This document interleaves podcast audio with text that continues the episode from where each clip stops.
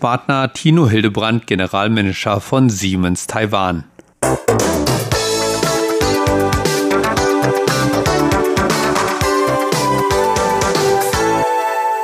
Herzlich willkommen zur heutigen Ausgabe des Wirtschaftsmagazins. Heute melde ich mich wieder aus dem Büro von Siemens Taiwan. Nachdem in der vergangenen Woche Christine Herbst-Kubitz, Vertriebsvizepräsidentin von Siemens, uns mehr über City 4.0 und E-Mobilität erzählt hat, geht diesmal Tino Hildebrand, Generalmanager von Siemens Taiwan, auf das Thema Industrie 4.0 ein. Auch von Tino Hildebrand wollte ich zunächst wissen, wie er zu Siemens Taiwan gekommen ist. Ich bin im Moment der General Manager für den Geschäftsbereich digitale Industrie bei Siemens hier in Taiwan.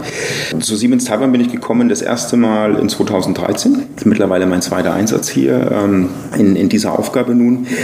Grundlegend erstmal, warum bin ich bei Siemens? Äh, ich bin aufgewachsen in der Nähe von Nürnberg-Erlangen. Das ist das Industrie-Headquarters von Siemens. Und wenn man dort äh, aufwächst, zur Schule geht und, und ausgebildet wird, ist es naheliegend, dass man Siemens als den Arbeitgeber wählt. Und dort bin ich nun mittlerweile seit mehr als 20 Jahren. Und wie gesagt, in, im Rahmen meiner beruflichen Entwicklung äh, letztendlich auch im Ausland tätig und nun hier ähm, in, in Taiwan. Was sind Ihre Aufgabenbereiche?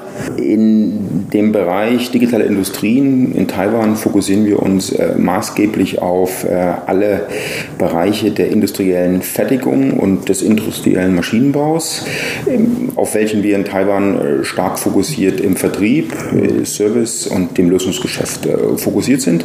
Und äh, mit dem stärkeren oder mit einem stärkeren Aufkommen der Digitalisierung mittlerweile auch stark in der Beratung, im Consulting, um unseren Kunden zu zu helfen, die digitale Transformation zu bewältigen. Digitale Transformation und äh, Industrie 4.0, das sind ja so diese Schlagwörter. Können Sie erstmal ein bisschen erklären, worum es bei Industrie 4.0 geht? Gern, gern. Industrie 4.0 ist erstmal der Oberbegriff der nächsten industriellen Revolution, so wie das heutzutage genannt wird, wie er in Deutschland geprägt worden ist. Also der Begriff Industrie 4.0 kommt aus Deutschland. Dort wurde das Programm 2010, 2011 2011 äh, gelauncht.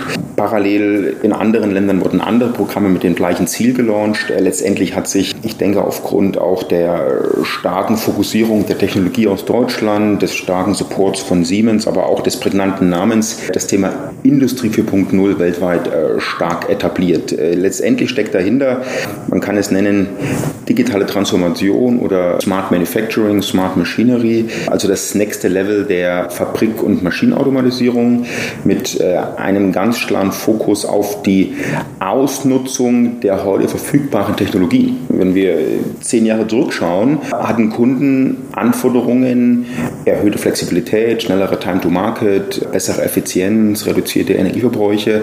Und die sind heute nicht anders. Die Technologien, die uns helfen, diese Anforderungen umzusetzen, sind heute ganz andere. Internet in der Breite verfügbar wie vor zehn Jahren nicht. Smart Devices, Computer Power. All diese Themen werden dann unter dem Aspekt Industrie 4.0 stärker eingesetzt und äh, vorangetrieben. Und hier ein wesentlicher Unterscheidungsmerkmal zu früheren Ansätzen ist letztendlich die äh, starke Nutzung der virtuellen Welt. Äh, Sie können sich vorstellen, wenn heute eine Fabrik oder eine Maschine gebaut wird, äh, wird die im ersten Schritt nicht reell gebaut. Heutzutage wird alles zuerst in der virtuellen Welt gebaut. In der virtuellen Welt entsteht wenig Schaden, es kann wenig zu Schaden kommen, es kann wenig Geld verbrannt werden. Änderungen sind wesentlich einfacher und man kann natürlich wesentlich einfacher simulieren als im echten Leben testen. Das nutzen wir aus. Also heute werden ganze Fabriken erst in der virtuellen Welt gebaut, optimiert und wenn sie dann entsprechend optimiert sind, wird die reelle Variante dieser Fabrik gebaut und äh, das ganze Thema nennen wir den digitalen Zwilling. Das ist eben die virtuelle Welt. Den Digital Twin hört man sehr häufig heutzutage, der letztendlich dann zu einem optimierten reellen äh, Zwilling führt, der für unsere Kunden einen wesentlich größeren äh, Wert bringt als ein rein reell erstellt. Internet der Dinge scheinen ja in den verschiedensten Bereichen aufzutauchen. Und wie sind Sie mit Siemens da involviert und welche Erfahrungen und Projekte haben Sie da in Taiwan? Grundlegend ist das Thema IoT, Internet of Things, eines der Schlüsselelemente im Kontext Industrie 4.0.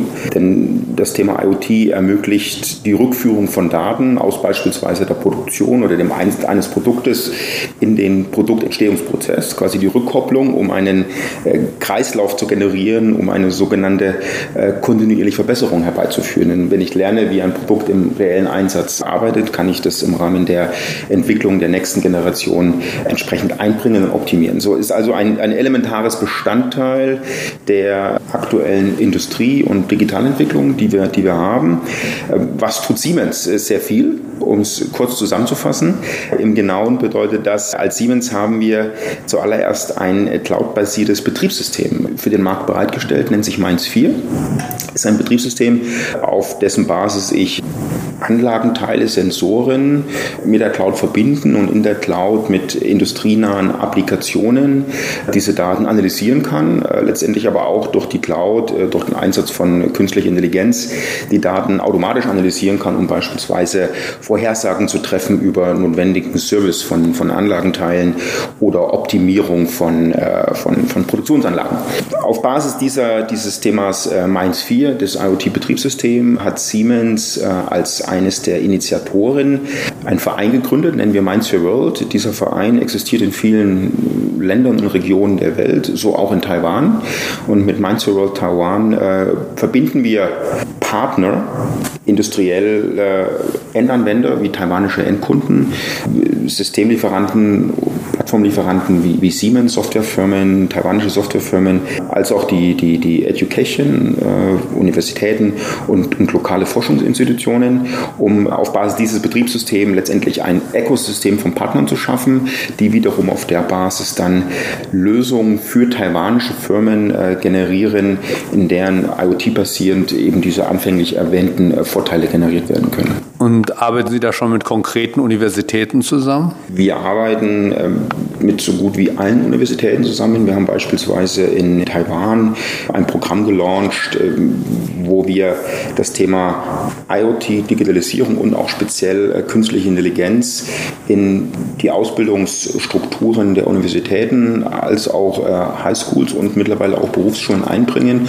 um sicherzustellen, dass auf allen Levels der äh, oder auf allen Ebenen der lokalen Ausbildung heutzutage die aktuellen bzw. sogar die nächsten Technologien äh, berücksichtigt werden, um die Schüler bzw. Studenten für den Einsatz im reellen äh, Berufsleben vorzubereiten. Aber auch zurückkommen nochmal auf das Thema, was tun wir in Taiwan. Wir arbeiten natürlich nicht nur mit Universitäten oder äh, anderen Schulen zusammen, sondern auch stark mit, mit taiwanischen Firmen und versuchen auch hier erste äh, große äh, Erfolge zu generieren. Und ein Beispiel äh, hat sich jetzt entwickelt im Rahmen der Covid-19-Situation. Ähm, der Bedarf an, an Masken bzw. an Material für Masken ist enorm gestiegen, wissen wir alle.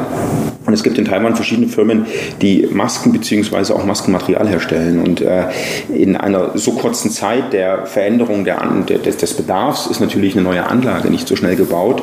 Und so sind eben die Kunden auf uns zugekommen und haben gebeten, ob wir eben mit diesem Digitalisierungsansatz, Analysieren der Daten und auf der Basis Vorschlagen von Optimierungen nicht uns auch diese Maskenproduktion anschauen können. Und wir haben es geschafft, äh, mit äh, einer Firma, die in Taiwan das Material äh, für die Masken herstellt, über diesen Ansatz, durch den Einsatz von IoT, die Produktionskapazität um 50 Prozent zu erhöhen, rein durch Anschließen einer Anlage an die Cloud, Analysieren der Daten und daraus resultierenden Prozessoptimierungen.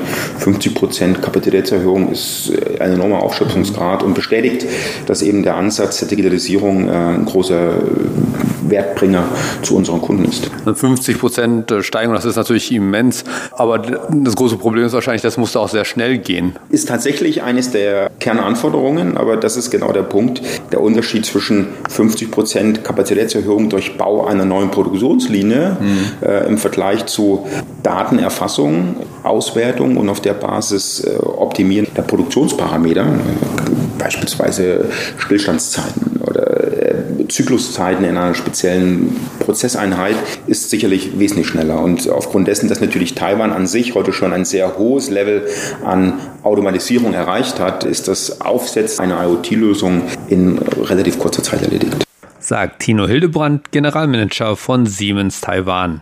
Auch in der kommenden Woche melde ich mich noch einmal aus dem Büro von Siemens Taiwan. Und das war's auch schon wieder für heute in deutscher Sprache von Radio Taiwan International. Wir bedanken uns fürs Zuhören. Bis zum nächsten Mal bei